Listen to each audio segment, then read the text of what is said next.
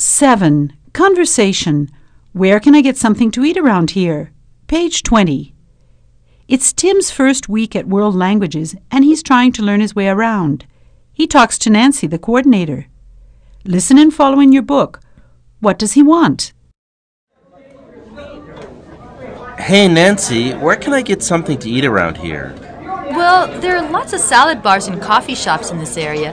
There's a nice place across the street, actually. I have lunch there almost every day.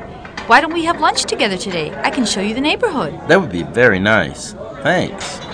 By the way, where are the photocopiers? I have to get copies of these exercises. They're on this floor. Just go down this hall.